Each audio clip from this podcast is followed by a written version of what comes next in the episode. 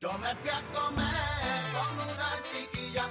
Yo me fui a comer con una chiquilla.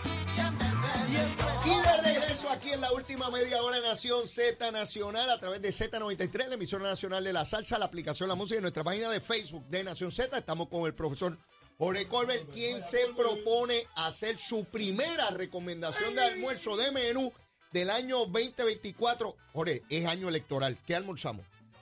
Me voy a ir hoy suavecito. Cuidado. Suavecito. Vamos. Cuidado que pierde el sombrero. Mira, cuidado que pierde el sombrero. Mira, me voy con una lasañita, con unos amarillos y con una ensaladita de lechuga y tomate y maíz. Eso está bueno, eso está chévere. Y con, y, con, lasañita. y con dressing de vinagreta. Ave María, ya te, mire, Ya. eso es de fácil acceso. Tranquilo. Eso se consigue en todos lados, bien chévere. Achero, ¿con qué bajamos eso? Hay que bajarlo con esto. Ah, descolchamos. Hoy descolchamos, Hoy papá. Sí, a veces destapamos, porque, pero a veces eh, descolchamos. eh, eh, lasaña Oye, italiana. Sí, seguro. Ah, un vinito, una cosita bien chévere.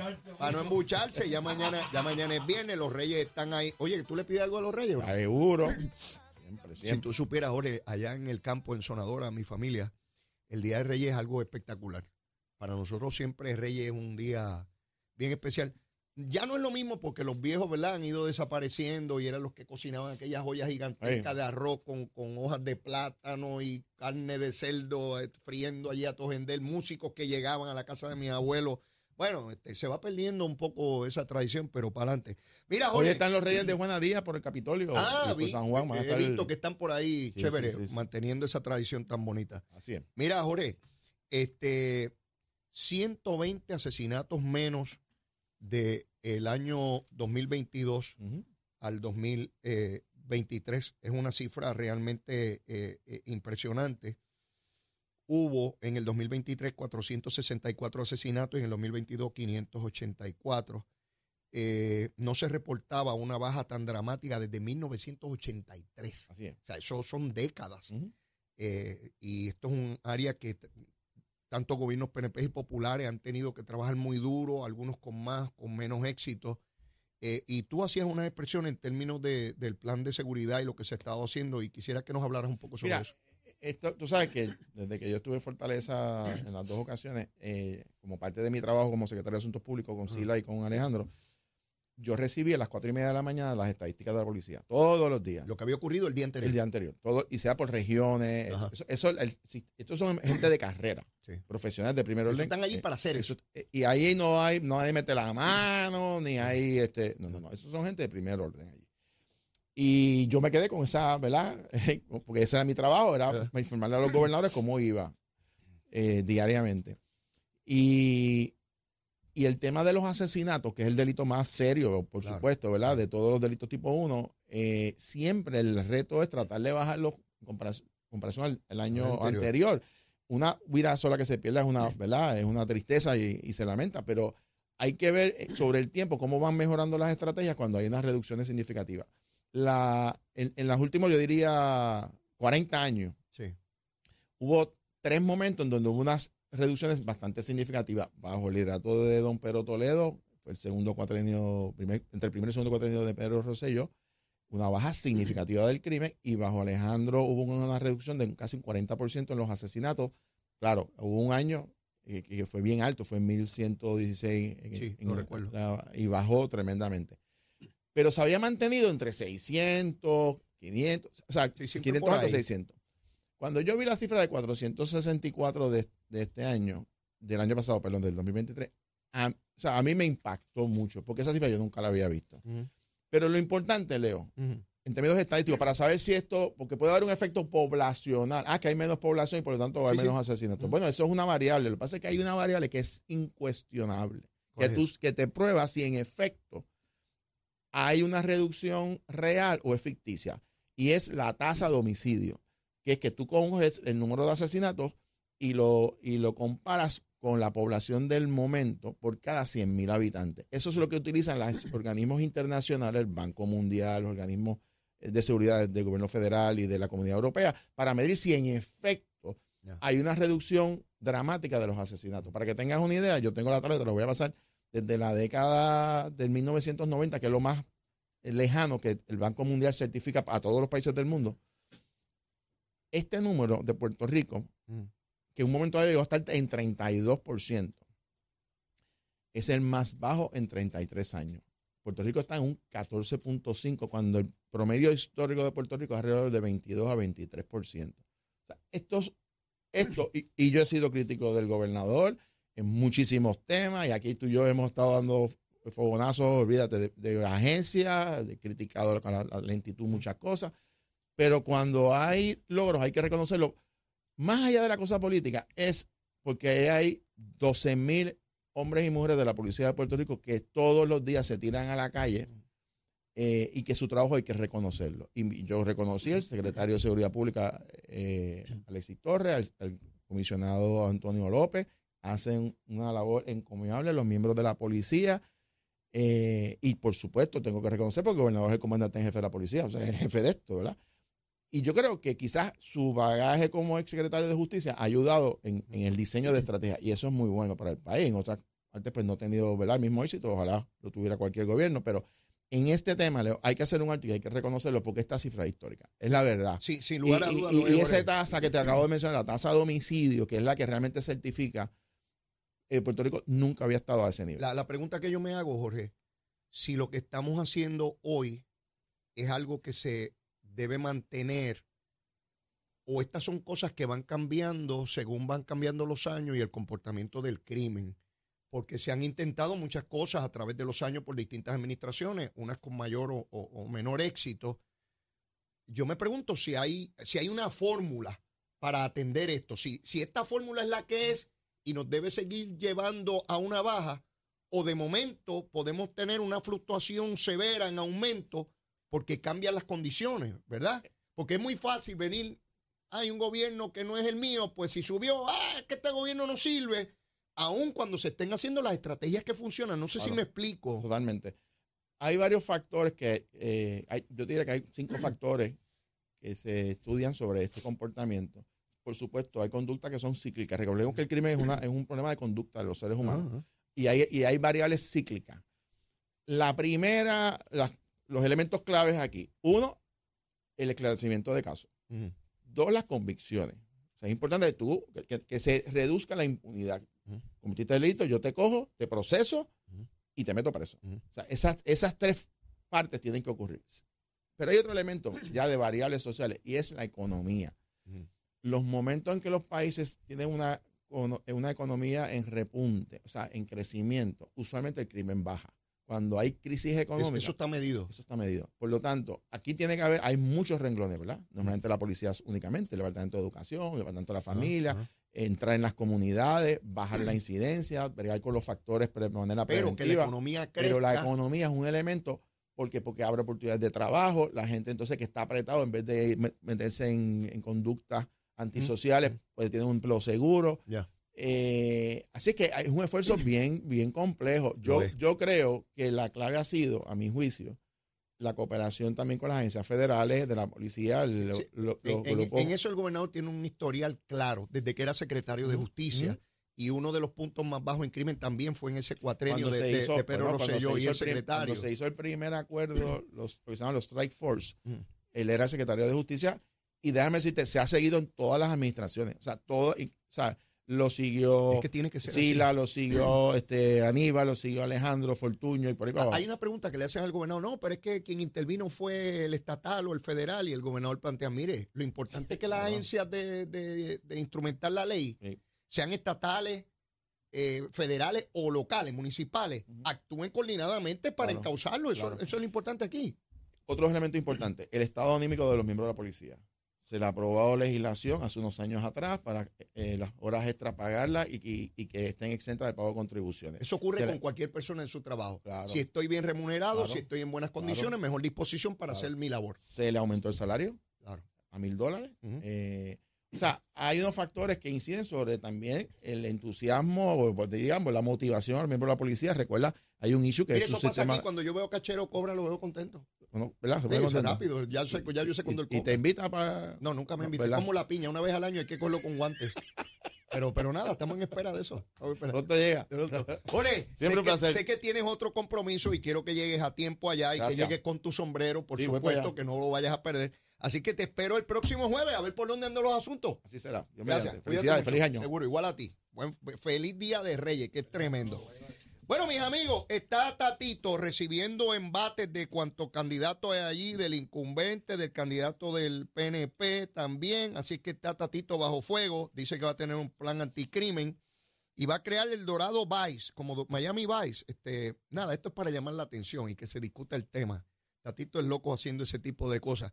Nada, esta campaña de Dorado es una de las campañas más folclóricas o vistosas porque son dos candidatos del Partido Popular, me refiero a la primaria, este, que, realmente van a decirse cualquier barbaridad allí y, y- y ya empezaron con, con ese asunto. La Junta de Supervisión Fiscal aprobó los 17 millones de dólares que la Comisión Estatal de Elecciones le había pedido para poder viabilizar el proceso primarista, ¿no?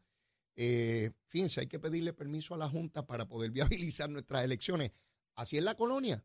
Así determinó el Congreso que son las cositas. Manda el americano, el yanqui, no importa si a Natal le gusta, no importa si a Juan Dalmau le gusta, no importa si le gusta a los estadistas o a los estadolibristas. Así es la cosita.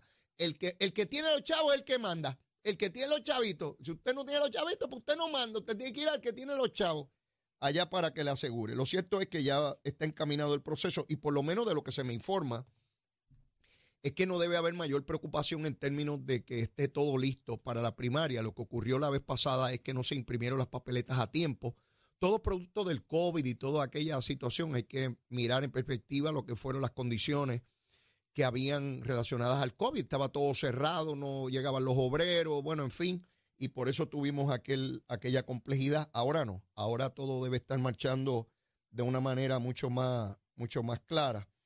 De otra parte, Bob Menéndez, este fue o es el senador por New Jersey, que fue acusado en una ocasión, salió bien, ahora está eh, recibiendo nuevamente un proceso judicial en su contra a nivel federal, se le han radicado nuevos cargos y hay personas señalando que al igual que votaron aquel representante republicano por mentiroso, embustero y hacer cosas ilegales de la Cámara, el primero que votan sin tener una convicción, hay senadores ya en el Senado de los Estados Unidos pidiendo que a Bob Meléndez también lo voten del Senado.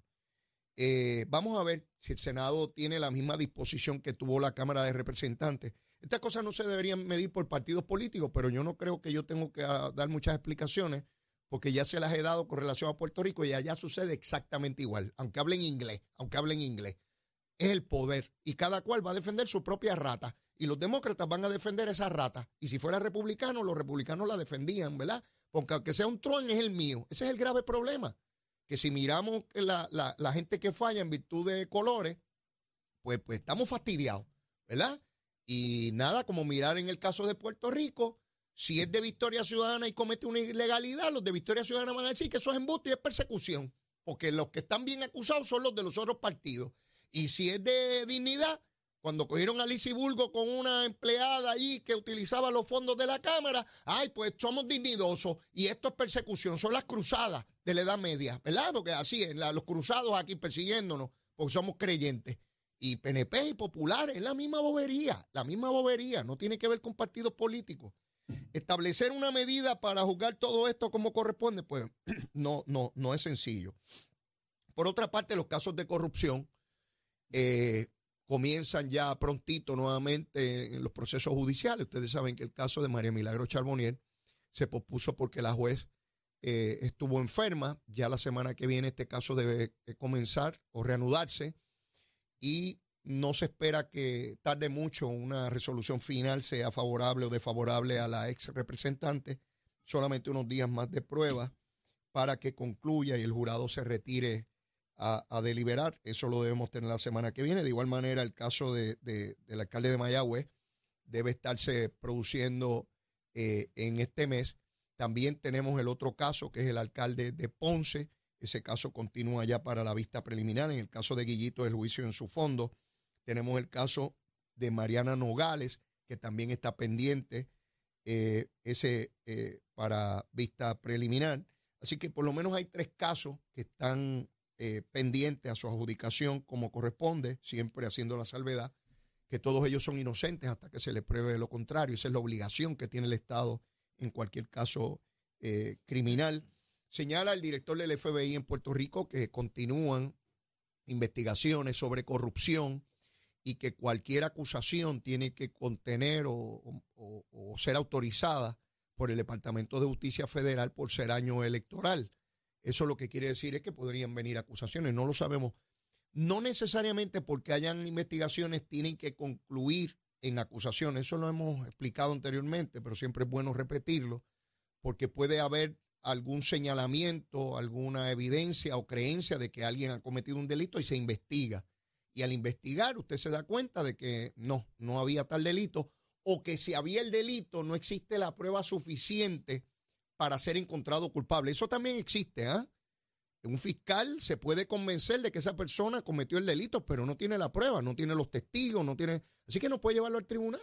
Cuando lo lleva al tribunal es porque tiene el convencimiento de que va a sobrepasar todas las etapas hasta llegar a la convicción que se da en una etapa final, eh, como todos ustedes saben. Así que no necesariamente las investigaciones que realiza el FBI o el Departamento de Justicia de Puerto Rico, ¿ah?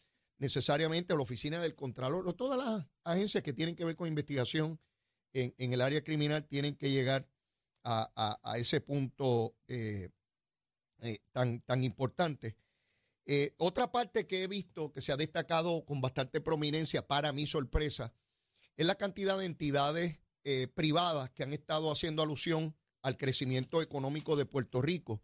Y hoy, por ejemplo, se da cuenta, no tuve oportunidad de discutirlo con Jorge porque tenía otro compro- compromiso, el nivel de inflación en Puerto Rico está por debajo del 2%, según estuve leyendo hace poco, tengo que procurar más información, pero es el más bajo en dos años. Quiere decir que todos los indicadores económicos, todos, todos, absolutamente todos, apuntan a un crecimiento económico importantísimo en Puerto Rico.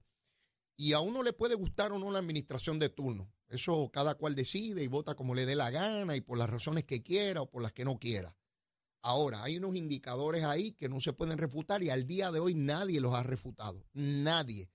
Todos los indicadores económicos, incluso sociales, como el que discutía ahora mismo con Jorge Colbert, que tan, tan importante en una sociedad como son los asesinatos disminuyendo grandemente. Y me decía Jorge que cuando hay un boom, un crecimiento económico, tiende a bajar eh, el, el nivel de delincuencia en cualquier sociedad y con ello incluyendo obviamente los asesinatos.